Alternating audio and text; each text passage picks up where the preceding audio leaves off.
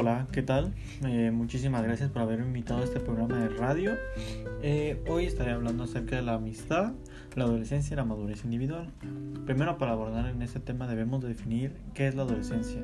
Bueno, pues este es un crecimiento, pero no un crecimiento físico, sino un crecimiento cualitativo que se caracteriza por la aparición de nuevas tendencias o formas de conocimiento.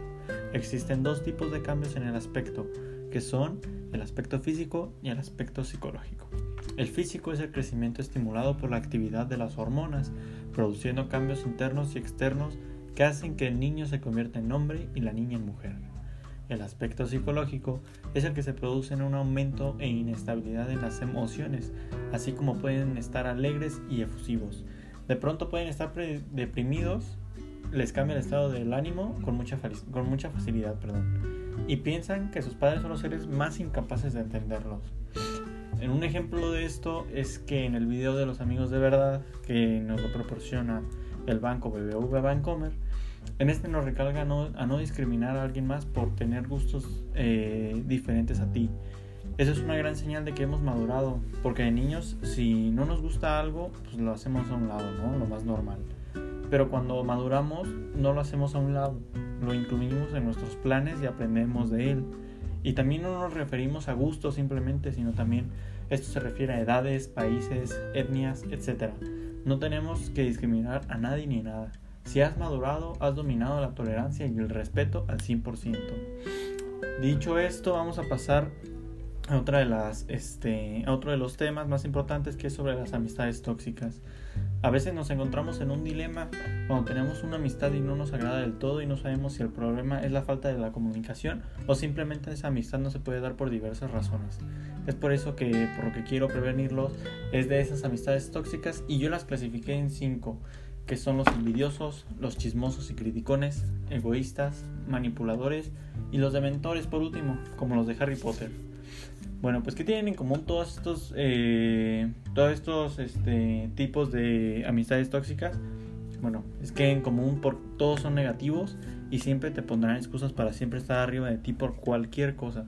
Y se pueden identificar fácilmente, como el decirles, oye, ¿sabes qué? Me acaban de comprar un carro, o oye, ¿sabes qué? Me acabo de comprar estos tenis. Y son los que te van a decir, ese coche, pues está viejísimo.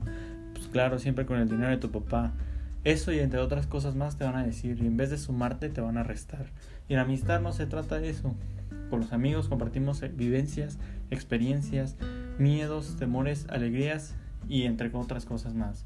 Gracias a ello podemos poner miles, podemos poner hacer miles de historias, las cuales se hacen gracias a los que compartes y vives con ellos.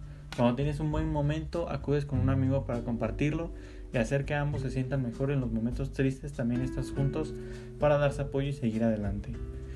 Entonces, ya una, una vez identificadas las amistades tóxicas, ¿cómo podemos hacer que estas amistades que he escogido nos duren para siempre? Bueno, pues esto se hace mediante la, mediante la fomentación de valores, el ser generosos y solidarios, apoyo eh, y ser armónicos.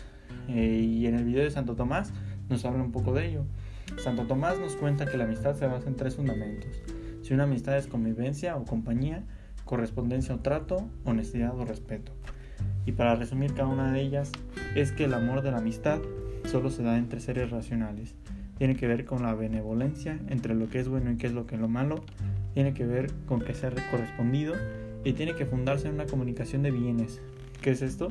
Es creer el bien de la otra persona y ese bien de la otra persona se convierte en mi propio bien. Se quiere a la otra persona en su forma absoluta, se le quiere como otro yo. Dicho esto, no tengo nada más que agregar. Este, esto sería todo. Quiero agradecer mucho a tu equipo que me ha invitado a, este, a esta programación de radio y espero llegar a todos estos usuarios a los que no saben o, o identificar las amistades tóxicas o quieran salirse de una. Entonces, muchísimas gracias.